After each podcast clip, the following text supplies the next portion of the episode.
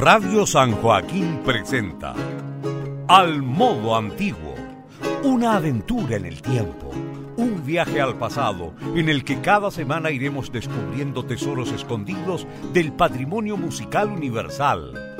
Al modo antiguo es un lugar de encuentro y difusión de la escena chilena en torno a la práctica de música medieval, renacentista, barroco europeo y latinoamericano. Conduce Enrique Vasconcelos.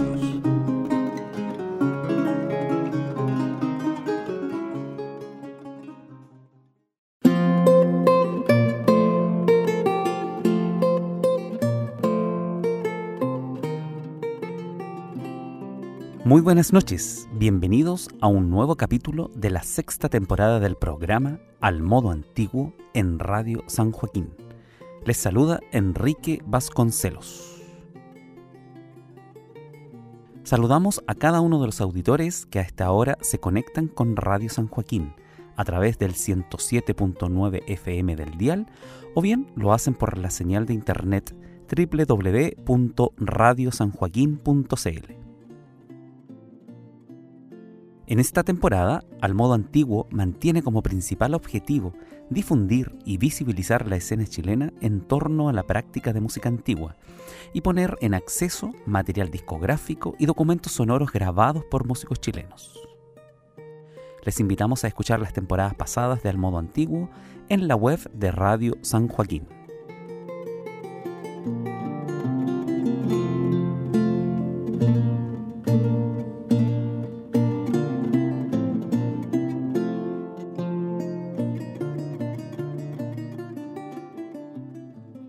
Muy buenas noches. La semana pasada comenzamos un nuevo ciclo de conversaciones.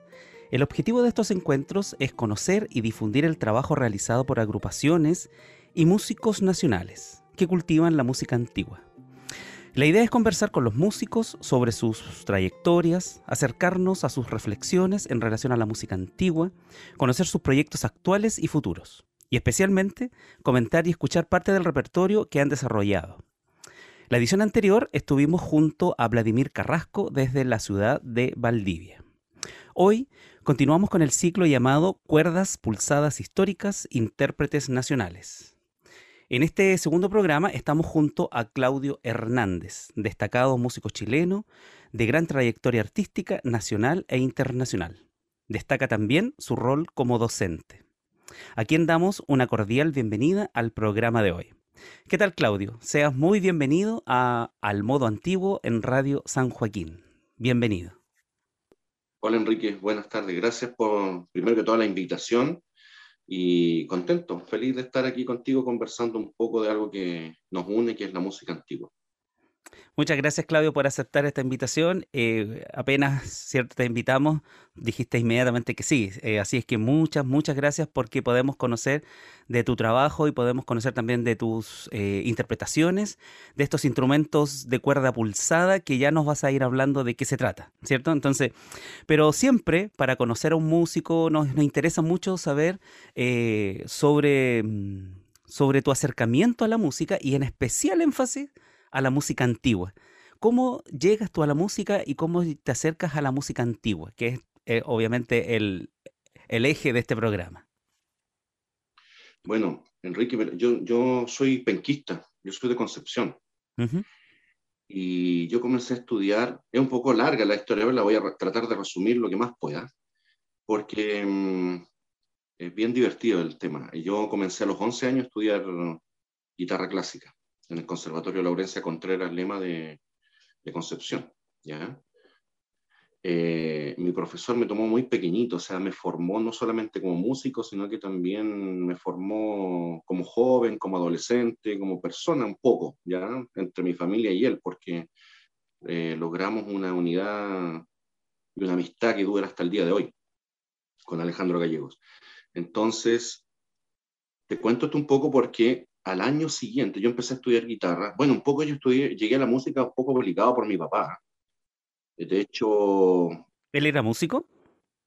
No, mi papá le gustaba cantar, mm. pero no era músico. Tenía buena voz. Mi mamá era bien artista porque ella escribía, hacía lo que hacía con sus manos, o sea, escribía, cantaba.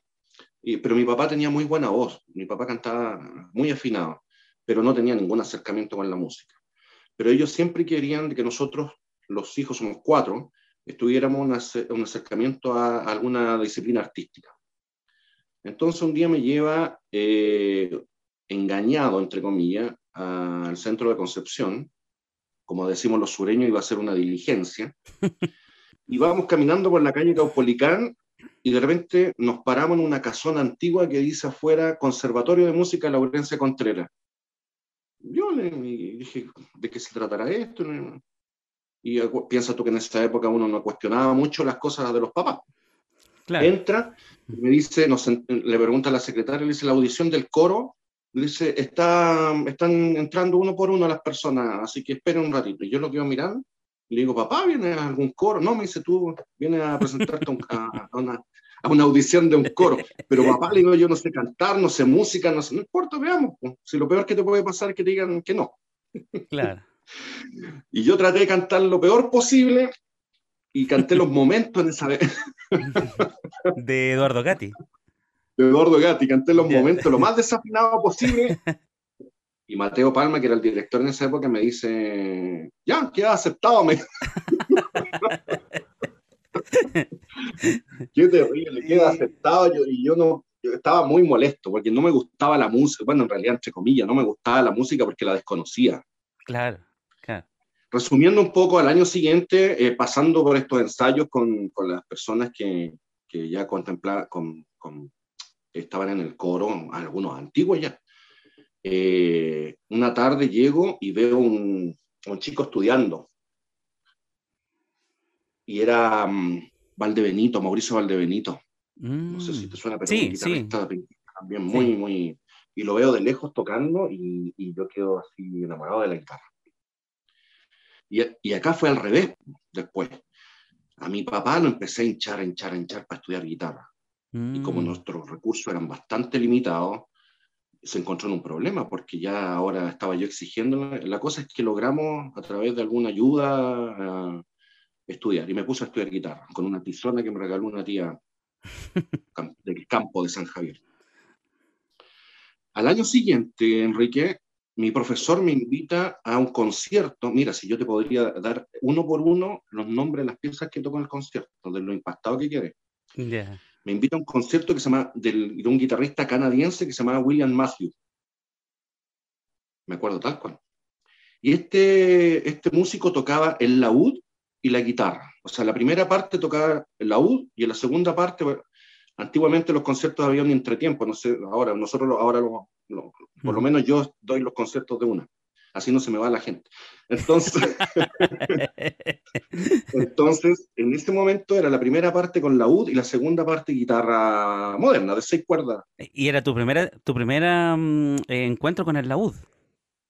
Era mi primer encuentro con el laúd. Con decirte que estaba yo ahí y le preguntaba a mi profesor qué instrumento era ese. Y él me hablaba entre medio así como, imagínate un niño chico al lado de su papá preguntándole qué es lo que es eso, qué es lo que es eso. Espera, espera, me dice que termine el concierto, espérame. Y yo quedé pero enamoradísimo, tocó, tocó piezas de Luis Milán, tocó piezas de, de Milano, o sea, te podría nombrar todas las piezas de lo impacto. Hasta ese día no lo dejé tranquilo, me eso. Piensa tú, Enrique, que en esa época, eh, no te voy a decir mi edad, pero como dijo Vladimir, pero pero un, chico de 11 años que ya estaba cautivado por la guitarra clásica, al ver ese instrumento que a mí me, prendió, o sea, como fue amor a primera vista, eh, de provincia, si en Santiago en esa época no se enseñaba el laúd, formalmente digo, en una escuela, imagínate en provincia. Claro. Menos. Menos. O sea, nosotros, yo lo que tenía eran unos cassettes de Alfred Deller, que yo llegaba del colegio, tiraba mis cosas, me metía debajo de la cama, me ponía los fonos y escuchaba todo el día ese disco. Era un disco que tenía de Alfred Deller con el Consort of Six. Entonces, eh, él me, mi profesor ya me empezó a encaminar un poco y me, llevaba, me pasaba transcripciones de Emilio Pujol, de algunas cosas para tocarle la guitarra. Así que así empezó mi historia en la música, en la música antigua, siempre tocando guitarra, estudiando guitarra, por supuesto, pero con ese amor platónico que yo tenía en mi mente, que era la música antigua, el laúd específicamente tú dejaste definitivamente la guitarra, la guitarra convencional, la guitarra española que se llama, la guitarra clásica. Sí, no, sea, yo ni cantar puedo con una guitarra ahora. Ah, no. No, no, nada, no puedo. No, no, no, no logro ser un. un re mayor, así. No, o sea, hago los acordes. Si quieres que yo toque una cueca, por ejemplo, podría. Claro. Pero cantar como yo cantaba, tocaba antiguamente canciones de Silvio, de Eduardo Gatti, eh, donde va el, el, ¿cómo se llama? El, los punteos que le llaman. Eh, no lo puedo hacer ahora porque no tengo uña principal. Y trato, ojalá yo hubiese en este minuto no tener uñas prácticamente. Porque las uñas te crecen. Oye, ¿y cómo fue ese, ese momento en que tú decides, voy a dejar la guitarra clásica y me voy a dedicar a estos instrumentos antiguos? ¿Cómo fue ese? ¿Una decisión fuerte? Sí, eso fue mucho tiempo después, ¿eh? Mucho tiempo después, porque yo seguí con este bichito y quería estudiar la U. ¿Entiendes? Entonces, yo escuchaba los discos de Oscar Olsen, escuchaba los discos de Ernesto Quesada, que eran los referentes que teníamos nosotros en ese momento acá en, en, Santiago, en Chile, más los conciertos, los discos de Hopkinson Smith en ese momento, de los que yo me recuerdo que, que, logré en algún minuto tener. Y cada vez que ellos iban, ya sea con el Sintagma Musicum o Oscar iba a tocar a Concepción, porque Oscar siempre hacía las dos partes, eh, eh, la UDI y guitarra pero Ernesto tocaba solo en la UD, entonces yo lo seguía siempre detrás pegado. Entonces, ese, ese fue el momento en que yo me vine a Santiago en el año 89, me vine a estudiar, claro. Me vine a estudiar a la Chile con Ernesto Quesada, porque yo lo seguía hasta el hotel en Concepción. O sea, terminó el concierto en la sala Lessing de la, del Instituto Alemán y yo lo seguía a él, al grupo. Él, bueno, el grupo se fue adelante porque vio que venía hablando conmigo, porque Ernesto, o sea, yo tengo los mejores recuerdos de él y él, siempre una persona muy generosa. Claro. Con su tiempo. O sea, no estoy hablando de generosa en el sentido económico material, sino que de, persona, como, como persona. Él, él, se dio el tiempo de escuchar a un muchacho y yo me fui con él hasta el hotel. Mire. Entonces, eh, hasta que logré venirme a Santiago en ese momento, estudiar guitarra en la, Facultad de Artes de la Universidad de Chile, con la intención de estudiar la UD. Claro.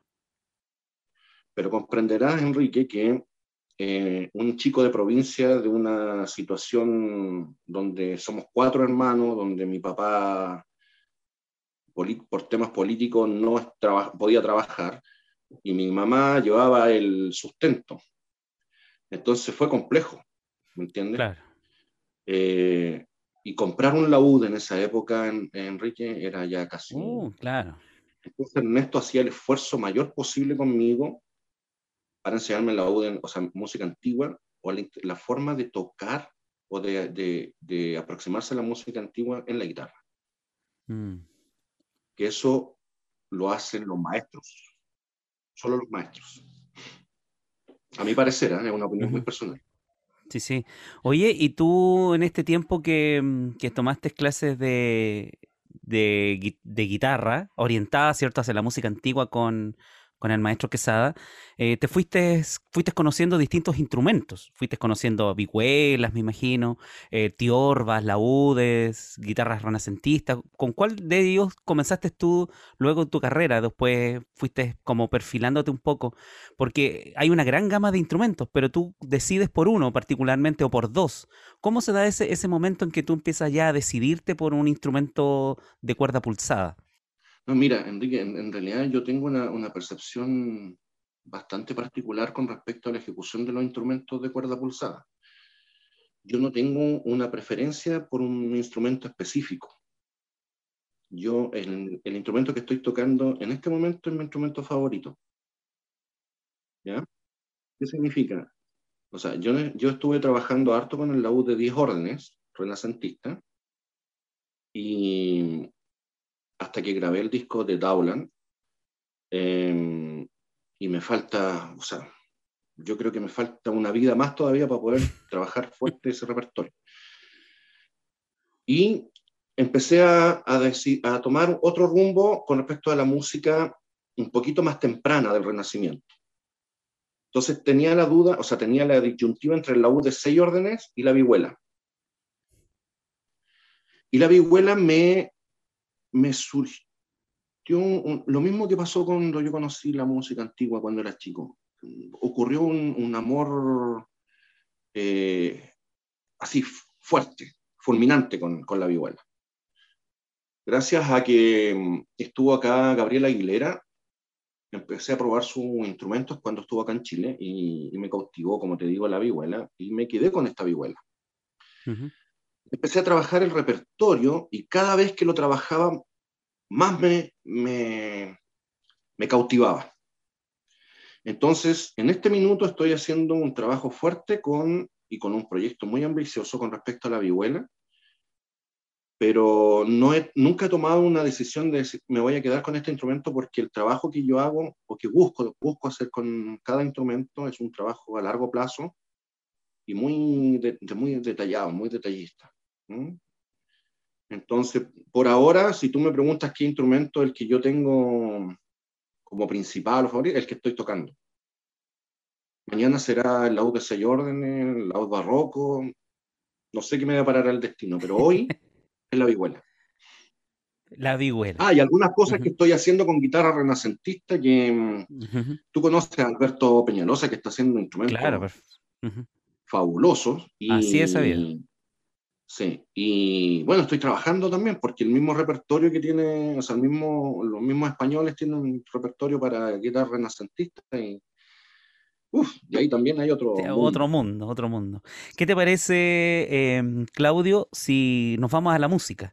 Tú hace poco, o sea, hace un tiempo atrás grabaste un disco, ya lo mencionabas, de John Dowland, ¿cierto? En tu laúd de 10 órdenes renacentista. ¿Cierto? Em, ¿Qué te parece si nos presentas las obras que vamos a escuchar? Son dos, o qué nos puedes hablar de ellas, ¿cierto? De Preludium y de A Dream. Sí, estas dos piezas son, mira, yo, yo en el preludio, yo le llamo una pequeña fantasía, no sé si será muy atrevimiento de mi parte, pero yo le llamo como una pequeña fantasía, porque también ese pequeño preludio resume también mucho de la, de la personalidad de John Dowland. Es un bello preludio. Y Dream es un sueño. Así que yo los invito a escuchar este sueño.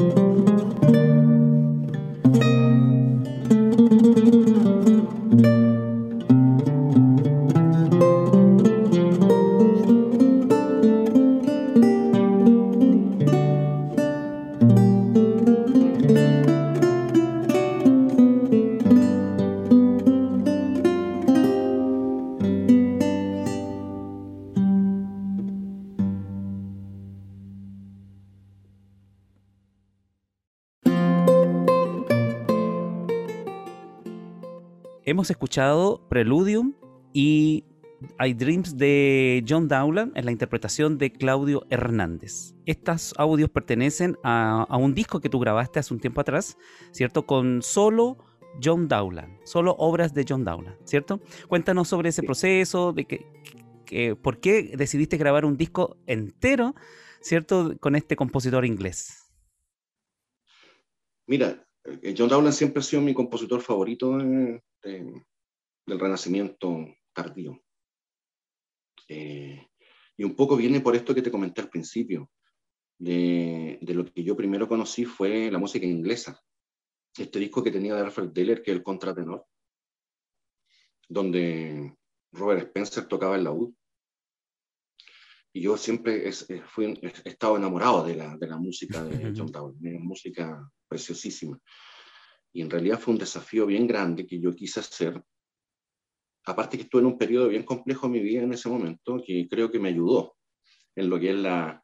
La melancolía de La melancolía, claro, la melancolía y la, y la vida un poco estrepitosa, por decirlo de alguna forma, de John Dowland. Y em, lo que yo quise hacer con este disco, en el fondo, fue casi, casi hacer el disco de una, sin sin eh, parchar, sin eh, pensar en los detalles. No, o sea, yo toqué una pieza de principio a fin. Si habían errores o no, los dejé. Fue un tema natural para algunas personas, claro, no, no les gustó mucho, pero yo he escuchado, o sea, he hablado eh, opiniones de otros laudistas y les llama mucho la atención, porque eso no, no generalmente se hace muy poco. Eh, porque generalmente se edita o se trata de corregir algún error. No, yo traté de que se fuera porque quise transmitir un poco, o sea, de lo que yo pretendía era transmitir el sentimiento que yo tenía sobre esa música. ¿Y quedaste conforme con esas interpretaciones? O sea, bueno, tú sabes que uno nunca queda 100% conforme con, con, las grabaciones, pero sí, en ese momento sí. sí. Era tu objetivo presentarlas como... Sí, de esa forma. De esa forma. Bien. Y, y ahora tienes otro compositor que estás trabajando también de Michelangelo Galilei. Estás trabajando... Sí lo, que, sí, lo que pasa es que Galilei y Nicolás Ballet los grabé en otro disco, que es un pequeñito, es como un, lo llamé íntimo porque es música que yo la sentí muy cercana y sobre todo el caso de Michelangelo Galilei porque es música bellísima, música muy poco tocada, pero música muy bella. Y lamentablemente este compositor tiene un solo tratado que escribió y, está todo ahí su música. ¿Algo que ver con, con Galileo Galilei? Sí, por supuesto. Michelangelo Galilei es el séptimo hijo de Vincenzo Galilei, que fue un tratadista muy famoso italiano, laudista, y, fue hermano de Galileo. De hecho, a la muerte de Vincenzo, eh, Michelangelo quedó a la custodia de Galileo. Mm. Y, un poco, te voy a contar, a lo mejor adelantar un poco lo que vas a escuchar, pero a mí me, es interesantísima porque el, ese deambular que tuvo Michelangelo para poder trabajar en alguna corte para, para vivir, deambulando llega a la corte de Mingen en, en Alemania, gracias a los contactos de Galileo, porque Galileo ya era, tenía fama, entonces el hermano, en varias cartas, porque se conservan todavía esas cartas, le escribía que por favor lo ayudara económicamente, de hecho Galileo le enviaba cuerdas, le compraba las cuerdas, mantenía a su hijo Vincenzo, porque Michelangelo tuvo un hijo que se, lo llamó Vincenzo como el padre, hasta que logra ponerlo en la, en la corte del duque Maximiliano de Baviera. Y ahí ya termina sus, o sea, continúa su, su vida Michelangelo Galilei, y ahí eh, escribe este libro de instabulatura del, del, del, del liuto en 1620, y es muy simpático porque el libro está escrito 100% en tablatura francesa, que es la tablatura que se usó en el resto de Europa, salvo España y, y e Italia. Pero el prólogo está en italiano. ¿Qué significa? Que en algún momento eh, Galilei quiso, quiso editarlo posiblemente en Italia, pero no había los recursos y lo editó en Alemania. Por eso el prólogo está en italiano y la, la, música está escrita en tablatura francesa, que era la que se usaba en Alemania también, aparte de la tablatura alemana, pero se usaba en el resto de Europa.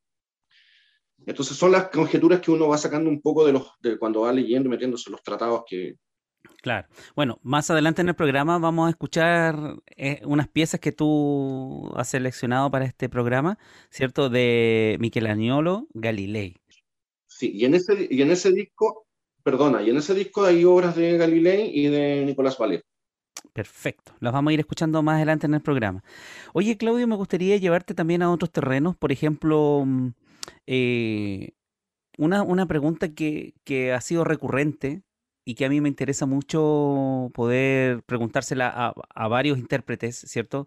Como tú en este caso, es relacionado porque cuáles serían las razones desde tu perspectiva, desde tu experiencia, desde tu em, visión de la música antigua también, de, para seguir interpretando este tipo de música, de seguir interpretando con instrumentos tan antiguos este tipo de música y no adaptarlos, por ejemplo, a instrumentos como la guitarra o, otro tipo de instrumento. ¿Cuáles serían las razones que, justifican en, ti, en tu experiencia, que eh, sigas trabajando este tipo de repertorio? Yo creo, mira, lo primero es porque fueron escritos para tal instrumento. Está la posibilidad de hacerlos en los instrumentos originales.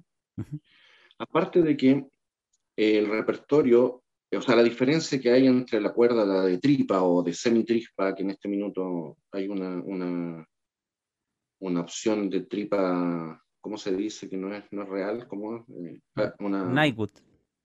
El Nightwood, claro.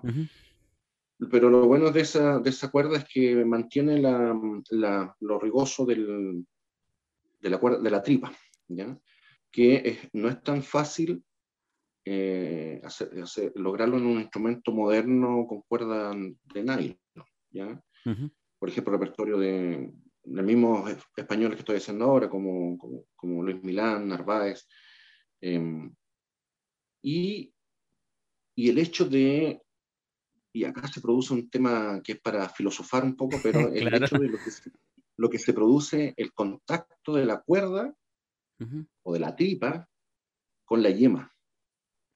Mm.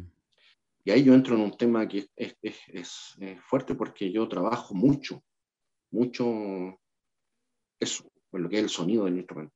El contacto de la, de la carne, como, como de, claro. ¿cierto? Sí, como dicen los tratadistas españoles, el contacto la carne al tañer la tripa. Es, es, un, es, un, es un sentido diferente, el instrumento en sí es diferente. Eh, a pesar de que yo no me cierro ni tampoco soy antagónico a lo que se hace, ya sea en la guitarra o en, otro instrumento, porque he escuchado buenísimas interpretaciones en guitarra moderna de, piezas antiguas, con piezas como interpretaciones malas en instrumentos originales. Claro. Entonces eso ya va en otro tema. El tema está mm. en que mm, la diferencia que yo puedo percibir que se, y, la idea es que mantener, y es, y es mantener el estilo también, mantener mm. la rigurosidad con que, donde fue escrito la, música original. Y, es como, perdona, es como, es como, no es lo mismo escuchar obras para clavecín como tocadas en piano, a pesar de que en piano pueden ser bellísimamente tocadas, ¿ya? No estoy discutiendo eso. Sí. Pero escuchar un clavecín es inigualable, o sea, un, clavecín tocado o un órgano. Claro no se compara, porque son instrumentos, o, sea, piezas que fueron escritas para ese tipo de instrumentos. y, en el tiempo que tú llevas tu experiencia, esto cierto, tocando esta música, eh, te has encontrado con muchos problemas o muchas dificultades. Desde tu experiencia, ¿cuáles sido son las dificultades con las que se encuentra un, instrumentista antiguo, por decirlo de alguna manera, y, que tiene que ir sobrellevando dentro de su ejecución? ¿Cuáles son estas dificultades o las máximas dificultades y cómo las fuiste superando? A ver, Enrique, es un poco difícil responder esa pregunta porque en el fondo va a depender de las realidades de cada uno. Creo yo. Porque yo podría decirte que para mí lo complejo es comprar un laúd o comprar un instrumento, siendo que para otra persona no es complejo comprar un instrumento porque, o sea, un laúd te puede costar de los 2 millones de pesos hacia arriba. Mm. ¿Cierto? Pero un laúd, una, una flauta, un, una guitarra, un violín te puede costar tanto como eso, ¿me entiendes?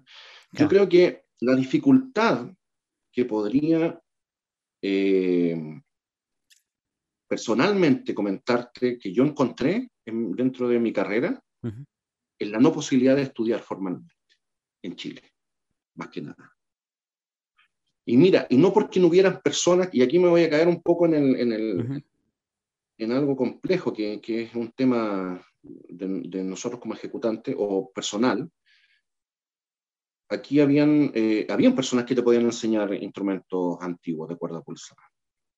Entonces la dificultad que yo encontré fue el cierre total para enseñarte instrumentos antiguos.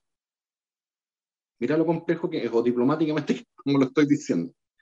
Pero yo te puedo, te puedo ser sincero y voy aquí a arriesgarme, pero lo voy a decir porque lo digo siempre, en el fondo, es que yo mm. estuve un año siguiendo a un profesor para que me enseñara la Un año.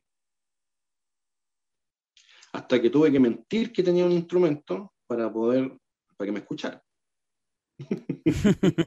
¿Me entiendes? Pero eso, eso, eso te, lo, te lo comento porque, porque en el fondo creo que va a depender de las realidades de las personas. O sea, aquí yo te puedo contar que a mí me regalaron el primer laúd, por ejemplo.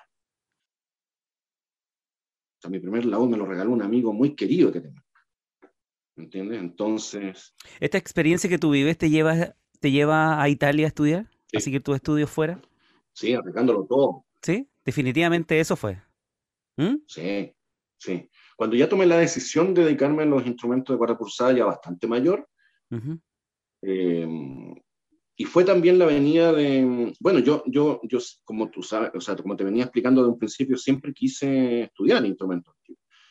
Pero ya después, como que uno va dejando la lucha contra estas cosas complejas que, que, puede ir encontrando en el camino.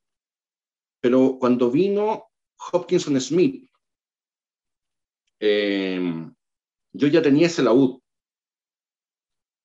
Y hizo una masterclass en la Católica, a la cual asistí Y, y, bueno, ahí me volví a, enamorar del instrumento, ¿entiendes? Porque, porque logré conocer a una persona que marcó mi vida, ha marcado mi vida.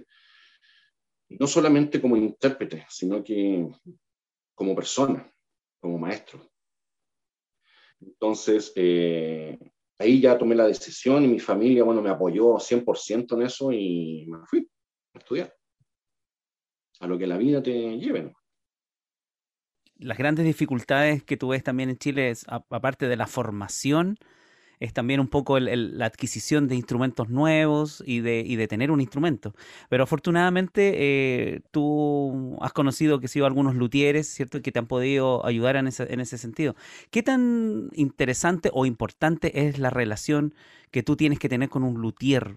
O tú llegas y compras un instrumento por eBay, ¿cierto? O lo eliges en un catálogo, o hay una preocupación también del instrumentista en, en, la adquisición de su propio instrumento. ¿Cómo es, ha sido tu relación con los luthieres? que yo soy bastante nacionalista, aunque no se note mucho en algunos casos, pero, pero yo soy bastante nacionalista y siempre yo quise tener instrumentos de un chileno. ¿ya? Gracias a Dios conocí a Alberto Peñalosa, hemos logrado una amistad, creo yo, creo que hemos logrado una amistad en este tiempo, me tiene mucha paciencia, mucha paciencia. De hecho, hoy estuvimos juntos conversando un poco y creo que sí, tiene que haber una relación estrecha con el luthier.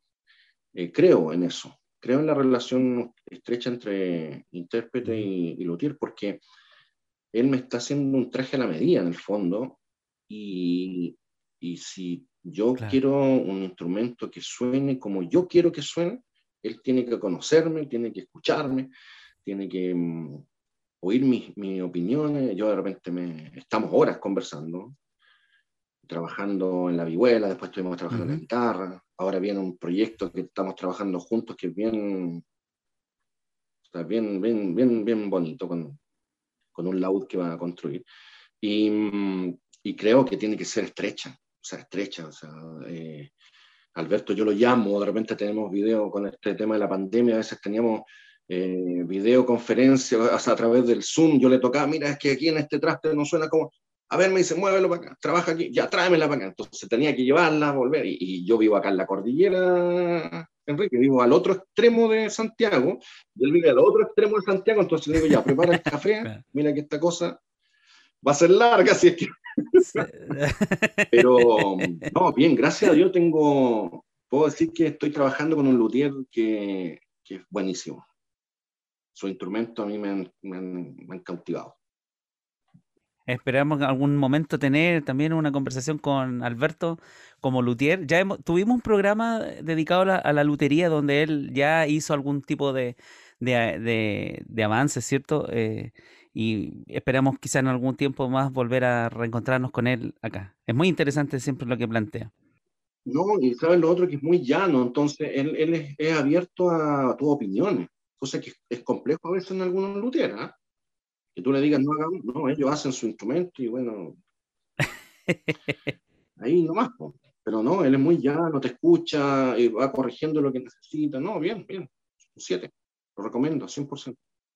¿Qué te parece si vamos a escuchar nuestros segundos temas, ciertas obras que tú también grabaste para este disco? Y que me gustaría que pudieras, no sé si, si tienes algo que, que, comentar sobre estas obras de Dowland. Eh, el zapatero, la esposa del zapatero. ¿Mm? Y también La Pavana. Sí, el, la, la, pieza, la primera es, pertenece al grupo de piezas que son llamadas toy, que son como de entretención. ¿ya? Son unas piezas cortitas, entre esas está esta y otras más que tiene un grupo ahí de, en su catálogo John Dowland. Es una, una pieza fresca, muy simpática. Y, y la segunda, eh, una pieza también bastante íntima, Doctor Case. Así que son piezas muy lindas.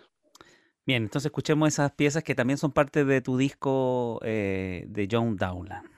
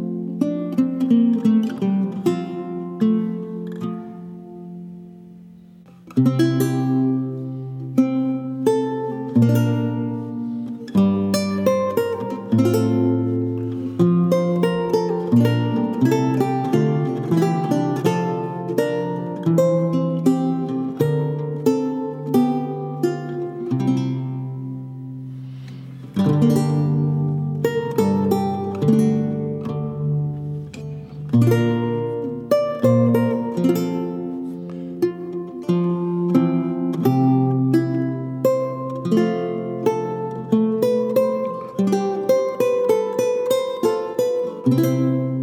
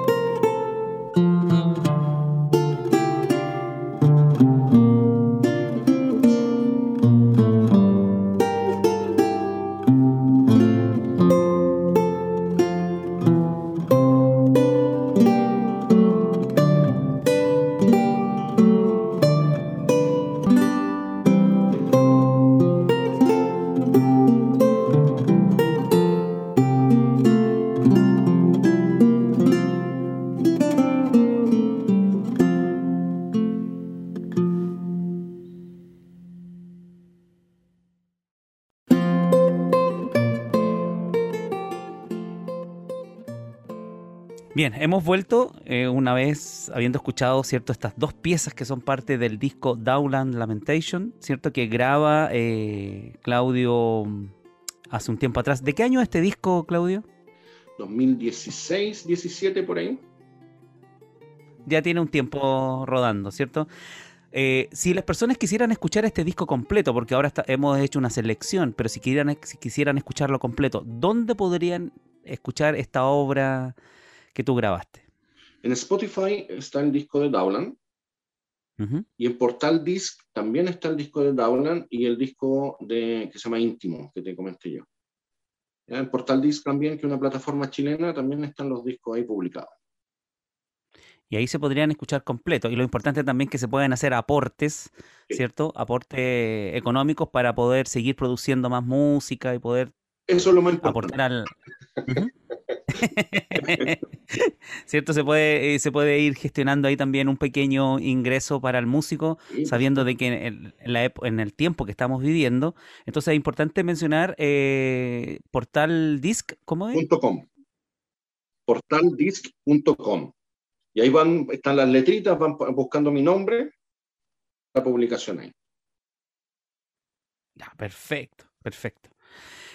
Claudio, ¿cómo es tu proceso creativo? Cuéntanos un poco cómo enfrentas la partitura antigua. ¿Cómo tú enfrentas por primera vez una música que no conoces o que la conoces, tienes alguna noción, cierto, de ella, pero cómo em-, empiezas tú a trabajar eso, este, esta obra? ¿Hay, ¿Cuánto hay de creación, cuánto de improvisación tienen tus interpretaciones? ¿Cómo te enfrentas así a una partitura, a un papel con, con, con notas musicales? ¿Cómo, ¿Cómo empiezas? O sea, mira, generalmente lo que hago, no, no es mucho la ciencia, lo que generalmente hago es que toco de una, así, tomo la, la tablatura y la toco de una, la primera vez. Hago la lectura em, y luego ya voy adentrando un poco en las frases, lo que generalmente a uno le van enseñando cómo, cómo trabajar una frase, una pieza, o de un lugar a otro. La parte de, ornamentación e improvisación viene al final, prácticamente, cuando ya la, pieza la tengo prácticamente ya conmigo, que es parte mía.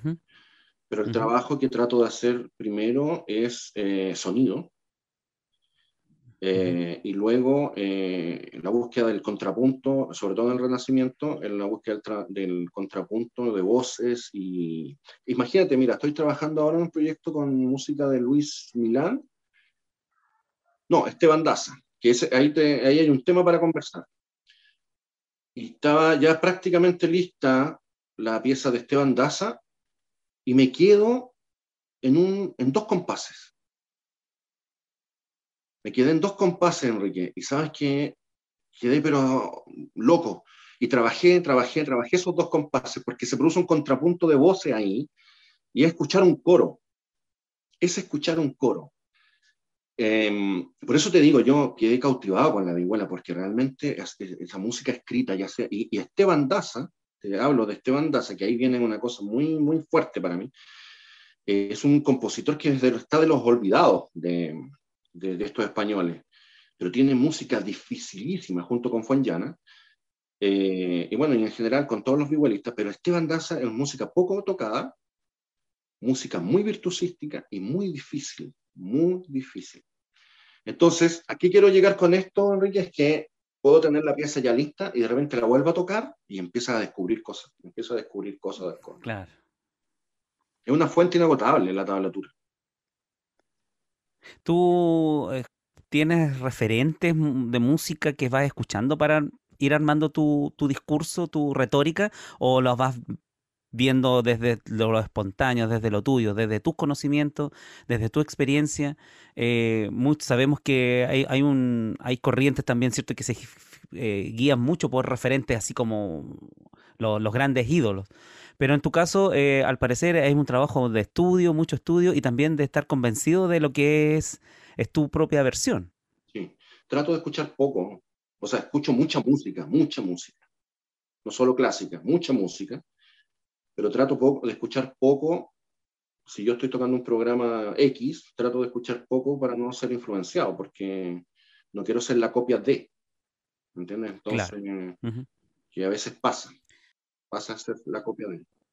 Claro, ¿cómo podemos tener certeza, el auditor puede tener certeza de que la interpretación que estamos escuchando de cualquier intérprete, no solamente tú, es una interpretación histórica o, cercana a lo histórico? ¿Cómo el auditor puede tener esa certeza de que una interpretación es histórica? Bueno, lamentablemente como lo que estamos viviendo con esta pandemia nos ha alejado de, de, las, de los teatros y esta conexión con el público que a mí me hace mucha falta porque yo lo paso bien en los conciertos. Yo tengo mucha interacción con, con las personas ¿ya? y tengo varias anécdotas, pero yo tengo mucha, mucha interacción, me gusta hablar a la gente, les cuento un poco del programa que estoy tocando, los, los, los invito a que sean parte de este viaje histórico, les hablo un poco de, de qué se trata la música, entonces ahí van ellos un poco yendo a a tener un barniz pequeño de lo que puede ser la música del periodo. ¿Ya? Tampoco tienen por qué saberlo, porque en realidad uno cuando va a escuchar un concierto trata de deleitarse con la música más que ser... Una vez me criticaron, que me dijeron que no les gustaba que yo hablara en los conciertos, pero lo hago porque la mayoría de las personas les gusta. ¿ya? Y, pero generalmente trato de hacer una introducción de ese tipo, les voy contando, los voy llevando por este viaje que, que yo trato de hacer con la música Em, y por el conocimiento que puedas tener tú también del periodo, o sea, el, no salirte de, de, ciertas reglas, entre comillas, de lo que es el estilo, periodo, forma de tocar, la técnica, ¿entiendes? Entonces, son varios factores que uno se tiene que eh, introducir en la, en la historia, en la música y en la ejecución para poder ser lo más fiel. Es más, mira, nosotros, eh, hay, un, hay un mundo, trabajar no solamente, que yo lo he comentado con Alberto, es que de hecho hasta con la construcción de los instrumentos que influyen, y esto es lo cortito, saliéndome un poco al tema, en una conversación que tuve con John Griffith, donde se encontraron en una parte de España, que no me recuerdo en este momento, encontraron, ondas así arqueológicamente, vihuelas construidas de un solo, de un solo madero, de una sola vez. No, no por partes como se construyen ahora. Claro. Sino que una vez. Entonces, ese sonido, él tiene un disco con, que grabó con una vihuela construida así, eh, es muy diferente al sonido que tienen las vihuelas que, que conocemos nosotros comúnmente. Entonces, eh, él ahí es un referente también histórico del tema, pero tú puedes notar ahí la, influencia o, la forma de tocar un instrumento X y se va a notar si, tienes conocimiento con respecto a la historia, la técnica, la forma de tocar una pieza del Renacimiento o no. Sobre todo si tocas para gente que sabe del tema. Y no puedes engañar. Claro. claro, a eso me refería un poco. oye, Claudio, eh, tú has hecho una carrera eminentemente solista. ¿Por qué tomaste esa opción de ser solista y no incursionar en, los instrumentos de cuerda pulsada, pero desde un ámbito de bajo continuo, por ejemplo, de continuista? ¿Por qué elegir esa carrera tan solitaria eh, y no pertenecer a un conjunto? O, sea, yo sé que tú tienes un conjunto, Kairos, ¿cierto? Pero mayoritariamente tus dos discos que conozco son, eres solo. ¿Por qué has tomado esa opción? No, y generalmente toco solo. Bueno, son, son varios factores, ¿ya?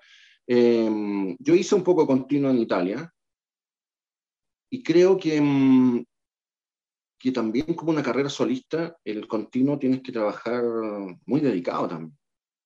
Para ser un buen continuista, creo yo, creo yo, puedo estar equivocado, pero creo yo que también es una dedicación bien exhaustiva. No me da, no me da la posibilidad de hacer las dos cosas bien hechas. ¿ah? A eso voy.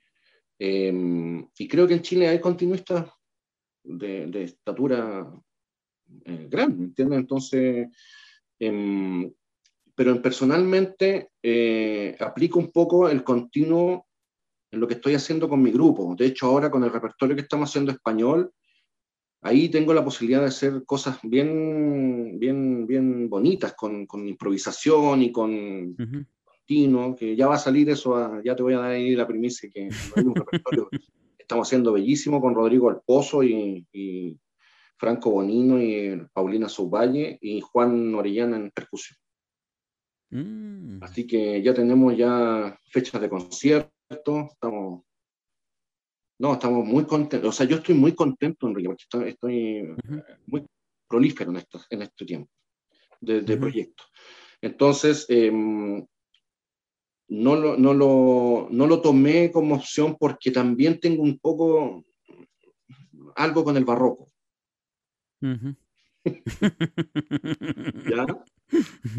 Y, eso, yo creo que no me da el tiempo, Enrique, porque tengo familia también. Tengo que la. Mira, hace unos años atrás, te lo cuento como anécdota, a Hopkinson Smith en una clase magistral le preguntaron cuánto tiempo tiene que estudiar un, uno, una persona. Ajá. Y él, y él dijo, mira, el tiempo suficiente, tienes que estudiar el tiempo suficiente que te permita poder hacer tu cama, lavar, ir de compras, atender a tu familia. Ese es el tiempo que tienes que estudiar. Y eso lo aplico. Tengo cuatro hijos. Claro. completamente entendible. Sí, sí. Bueno, escuchemos ahora eh, ¿Qué te parece si escuchamos al, músico este que ya nos habías mencionado antes, que es eh, Michel, Michel, oye, raro su nombre, Michelagnolo Galilei? Michelagnolo Galilei. Estas son tres piezas. Sí. ¿Cierto? ¿Qué nos puedes decir de estas piezas? son ordenadas, no están así en el, en el, tratado, pero se ordenan como una sonata, una especie de sonata, ¿ya? Porque en ese momento, en esa época no existía ese formato, ¿ya? Pero están en la mayor. Y está la, tocata, corriente y corriente, y volta. La volta no, no está en la grabación. Em, una tocata, especie de fantasía, como te explico yo, pues, se improvisa un poquito, y una pieza rápida y una lenta, que, son, que, van con... En ese momento se hacía lo que era la repetición, que uno podía a veces, eh, tú conoces bien que cuando haces repeticiones puedes improvisar o hacer algunas disminuciones. Acá eh, Galilei la tiene escrita, la repetición. ¿Ya? Y eso también es, bueno porque se hace una improvisación sobre la improvisación. Al fondo está la parte A y la parte B, pero la parte A prima está, está escrita. No es, no, es, no es eh, doble barra y volver a la, a da capo, sino que es A, A prima, B, B prima. Pero es, el mismo, es la misma mm, estructura, pero con disminuciones, con diferencias que... De hecho, en, su tratado dice que hay algunas notas que podrían sonar como desafinadas, pero no, no, no, están escritas a propósito así. Muy bien, entonces escuchemos de Michelagnolo Galilei, Tocata, Corrente y Corrente 2.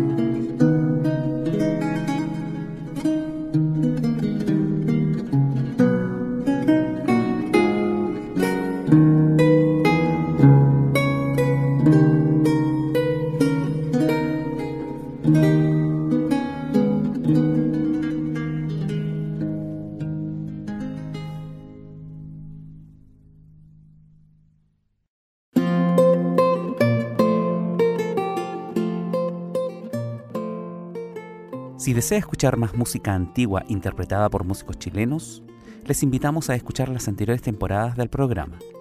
Para ello, deben visitar www.radiosanjoaquín.cl y si buscan al modo antiguo en Spotify, encontrarán algunos episodios de selección.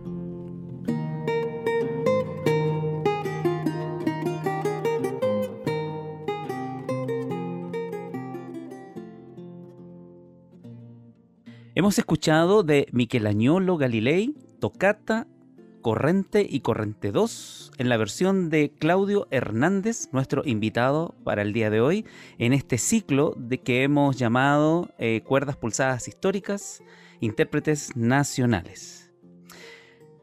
Ciertamente, Claudio, este ha sido un periodo para muchos músicos eh, oscuro, nefasto, ¿sí? un, periodo de, triste, ¿cierto? Eh, para otros también han sido fructíferos, se han podido estudiar, han podido desarrollar una, una revalorización del tiempo, ¿cierto? Han podido buscar nuevas alternativas para grabar, para conocer gente, etcétera, etcétera, etcétera. ¿Cierto? Hemos tenido que estar confinados, aquí encerrados en estas cuarentenas. Pero tú personalmente eres un hombre que viaja mucho. Yo te he seguido tu carrera y viajas. Viajas constantemente a distintos festivales a distintos eh, escenarios del mundo, porque ya no podemos decir de Chile o Latinoamérica, sino que del mundo. Te, a veces va a estar en Italia, te, he visto en, unos festivales también en, acá en América y, en Chile, obviamente, pero... Eh, ¿Qué ha significado para ti este periodo? Es como difícil preguntarte esto en medio de, una pandemia, ¿cierto? Y con tu vida tan activa que, que tenías, y, pero ¿cómo has sobrellevado este periodo? Mira, es complejo, como te explicaba anteriormente, el hecho de la relación con, con el público. Y no solamente la relación con el público, sino que el hecho de, la, de las antesalas de los conciertos. O sea, tú mismo te recuerdas que nos encontrábamos a veces afuera de, las, de la aula magna y conversábamos. Claro. Eh, el tener la relación, yo soy muy de piel, Enrique, entonces eso es lo que más eh, se echa de menos, ¿ya?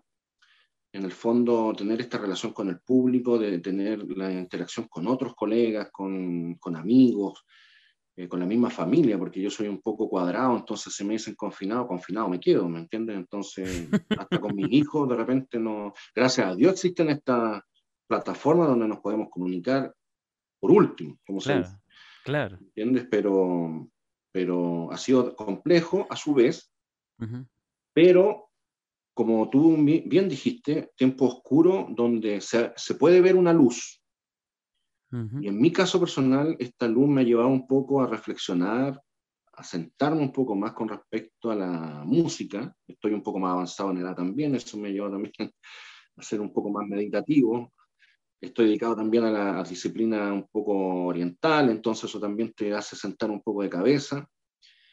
Y sabes que eh, a mí me ha ayudado mucho, me ha servido en lo que es el poder trabajar en forma más detallada y con mayor tranquilidad un repertorio. Me ha servido poder eh, trabajar más, más, más íntimamente con mi instrumento, eh, no así con lo que es el tema económico laboral, ¿cierto? Que ha sido más complejo. ¿ya? Tampoco puedo ser un desagradecido, que he estado mal, pero, pero ha bajado lo que es la, claro. ¿Cómo se llama? La, y el hecho de hacer clases también es complejo porque tienes que hacerlo a través de estas plataformas. Entonces, eh, he tenido que ir aprendiendo, cosa que yo igual me manejaba con, con, con sistemas eh, electrónicos estos, pero no al nivel de hacer una clase a través de Zoom, por donde yo tengo que explicarle muy detalladamente al alumno y, pero hasta el momento ha salido airoso. Así que gracias a Dios, mi alumno también contento. Y, y, mira, y, como son las cosas, he tenido eh, más alumnos de los que tenía antes cuando estaba todo normal. Fuera de Chile, sí, lamentablemente. ¿Puedes catalogar eso como algo positivo que, que ha pasado? Y, y, bueno, de lo negativo ya hemos hablado harto, ¿cierto? Ya harto se ha dicho. Quisiera tener alumnos chilenos, Enrique, quisiera tener Ah, tus alumnos son extranjeros mayoritariamente. No, no, no, tengo alumnos en Chile, tengo alumnos en Estados Unidos, en España, en México. Cosa que la, la presencialidad no te lo hubiera permitido. No, pues, claro, por eso te digo, gracias a, este sistema, pero, pero, pero tú lo, no sé si habrás, está, haciendo, estará haciendo clase. Sí, claro, sí, sí, sí. Es complejo porque está tocando, que de repente se cae la red y, como te digo, yo vivo acá en la montaña, entonces acá a veces está, se pierde la red, mm. entonces, o sea, me han tenido paciencia.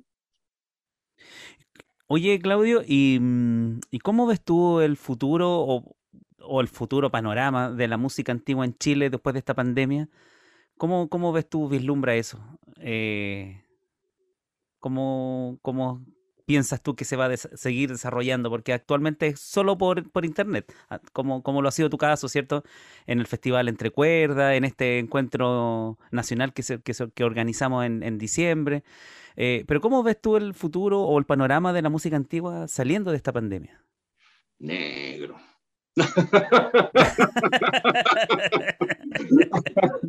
no, mira, yo creo que tenemos que tener esperanza. Yo creo que tenemos un potencial. Creo que hay un potencial todavía, porque no hemos llegado a una madurez em, como en Argentina, por ejemplo, que yo veo los grupos de laudistas ahí o en otros lugares, ya hablando de América, ¿eh? porque no, no ya saliéndonos de América, pero yo creo que hay un potencial grande porque eh, tú me invitaste la otra vez a un encuentro virtual donde tocaron unos chicos de orba de guitarra, me parece, y otros instrumentos más. Eh, y hay más eh, ejecutantes chilenos que son buenísimos, de, nivel, de alto nivel. Por lo tanto, yo creo que estamos todos así en una expectativa de que esto pase pronto y que volvamos al, ¿cómo se llama?, el circuito de conciertos, de vernos, de ir a, festivales, de ver conciertos en tal lugar, eh, de que ojalá estemos todos eh, en este minuto eh, haciendo ideas para que llegue ese momento y, logremos abrir este túnel y que la luz salga de lo que es la música antigua. Yo creo que se ve, de hecho Vladimir lo dijo en la entrevista anterior, que uh hay que tener una, una, esperanza, una expectativa de lo que se puede venir. Y, no, yo creo que puede llegar, va a llegar el momento cuando, cuando todo esto pase. Yo creo que no, lo, que sí creo es que no va a ser lo mismo que antes. ¿ah? Yo creo que este bicho terrible nos va a seguir por un tiempo bien largo.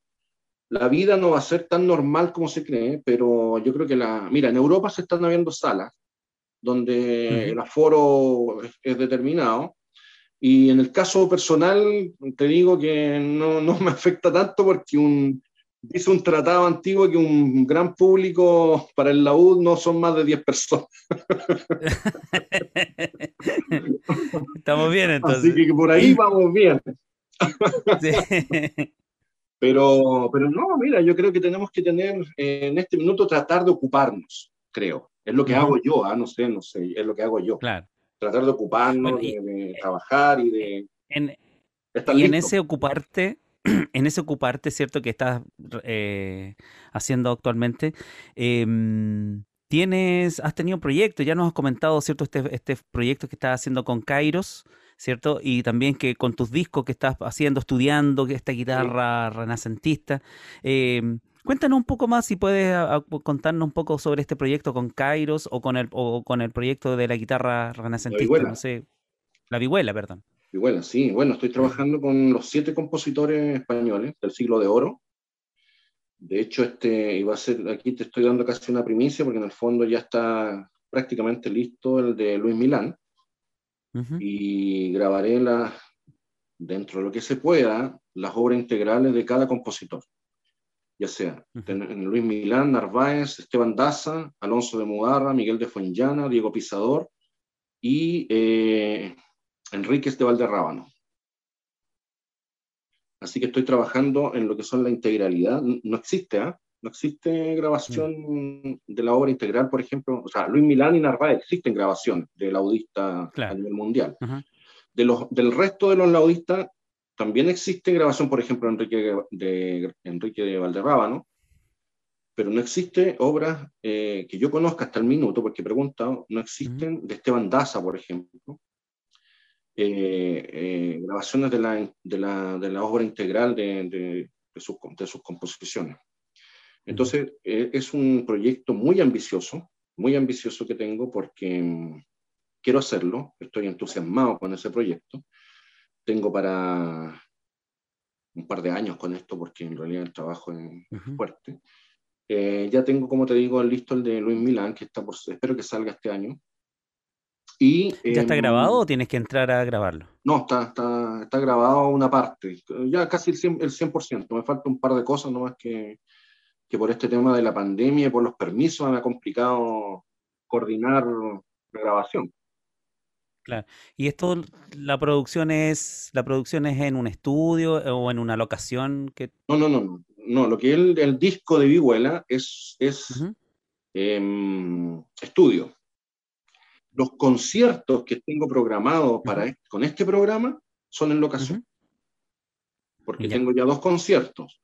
El que acabo de hacer, gracias a Dios me invitaron al, al, al Festival de la Música Europea, Hace poco estuve en, em, en, la música que fue a nivel mundial, el Día de la Música Antigua, claro, que fue el, la muerte, el nacimiento de Bach, perdona que, sea, que me equivoque, pero... Y fue el mismo día simultáneo en todo el mundo. Entonces tuve una bonita experiencia ahí porque, porque eh, recibí elogios. Sí, estuve muy, muy contento con ese, con ese día. Y eh, de ahí salió un concierto que tengo que entregar para Inglaterra. Tengo que entregar, porque te digo, porque va el video, no, no, no puedo ir. Claro. Así que el próximo concierto es de Vihuela con guitarra renacentista, que es este programa, que es un segundo programa que, que conformé de, de los vihuelistas españoles, que va a salir ahora eh, dentro de este semestre, segundo semestre en Inglaterra, otro acá en Chile, y con el conjunto tenemos dos conciertos, tres conciertos más programados. ¿Virtuales? Conjunto, conciertos virtuales. Sí. Uno en Europa, que no sé si se podrá ver acá en Chile, pero acá vamos a hacer uno acá en Chile. Dos en Chile, vamos a hacer dos acá. Ahí te voy a ir contando para que tú lo publiques. Sí, pues cuenta con el espacio con música antigua en Chile y también con el modo antiguo para poder difundir esos conciertos. Sí, como te digo, en lo que es el conjunto tenemos ya conciertos programados con este programa y con la vihuela, como te digo, un trabajo que tengo muy, muy, muy, muy ambicioso y muy, muy fuerte y, con, y entusiasmado porque me levanto todos los días pensando, ya, a ver qué hago con esta pieza, que no, estoy así como extasiado. Bien, Claudio, estamos llegando al final de nuestro programa, de esta conversación que hemos tenido junto a ti hoy, y, pero lo queremos hacer con música. Bueno, queremos hacerlo con dos piezas que también pertenecen al Dowland Lamentation, ¿cierto? Eh, Lady Hampson y Canchis Cues.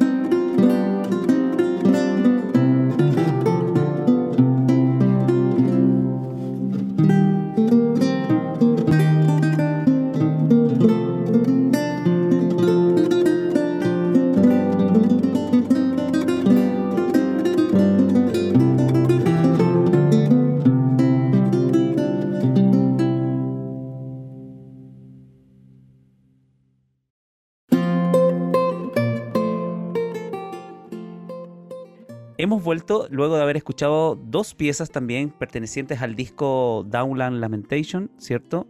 Lady ¿sí? Y Canchi Excuse. Son dos piezas también para la UD de 10 órdenes, interpretadas obviamente por nuestro invitado al día de hoy, Claudio Hernández. ¿Qué te gustaría mencionar al final del programa, Claudio? algo que no haya dicho, algo que no te haya preguntado, algo que se queda en el tintero. Si... No, mira, solamente una, una reflexión, Enrique, de mm, nosotros como compatriotas, como colegas, como digo en general, ¿ah? ¿no? digo, hablándole un poco al mundo de los artistas y de la música, es que nos apoyemos.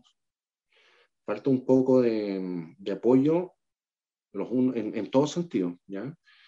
Eh, tener una, una, solidaridad entre nosotros, eh, difundirnos, conversar, vernos, eh, tratar de tener una...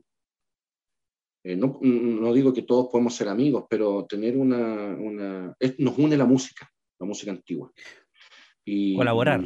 colaborar, escucharnos, dar opiniones, saber de repente cómo estábamos, porque, porque este tema que, que comentábamos recién de la pandemia, eh, vemos lo externo, pero no sabemos qué está pasando en cada uno de nosotros. Y yo creo que de repente es importante, es importante saber un, un, un mensaje, oye, ¿cómo estás? ¿Cómo te va?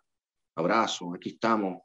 Eh, ir un poco más allá de, de, de, nuestro mundillo, de nuestro círculo y de nuestra nuestras cuatro paredes. ¿ya? Yo creo que, que lo, la ventaja que tiene la música antigua, que podría llamarle yo, a diferencia de otras disciplinas, es que muchos intérpretes tocan más de un instrumento.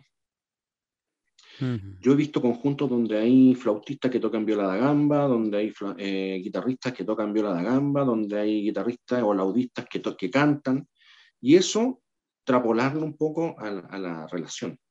¿cierto? Eh, eh, que podamos tener un mayor apoyo entre nosotros.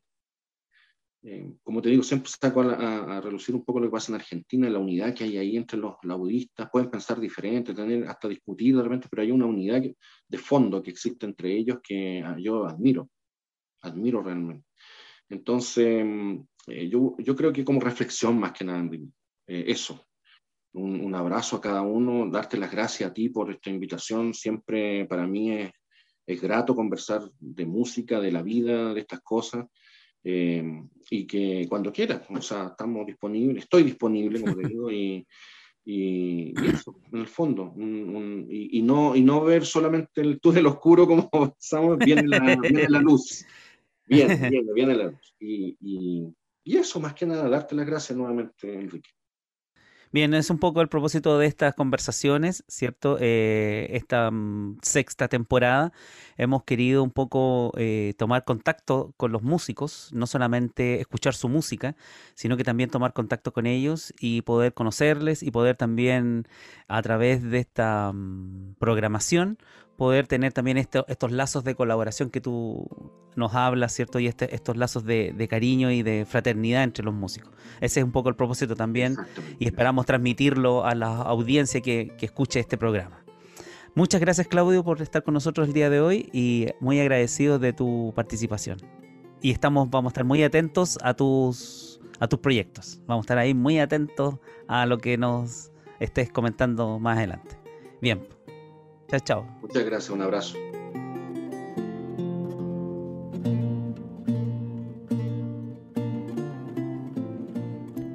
Al despedirnos, les invitamos a visitar el sitio web asociado al programa www.musicaantiguaenchile.cl.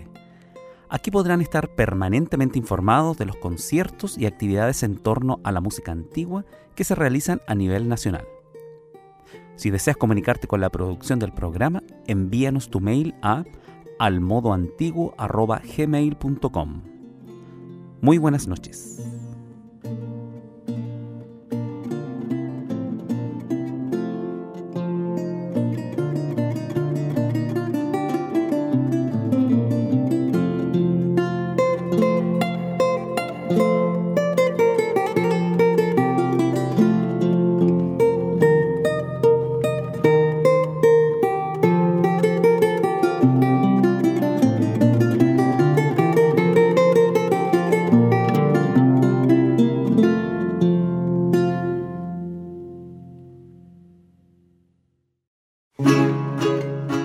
Esta aventura en el tiempo termina aquí, pero la invitación queda para reencontrarnos al modo antiguo junto a Enrique Vasconcelos. Hasta la próxima semana y recuerda escuchar y compartir este podcast en radiosanjoaquín.cl.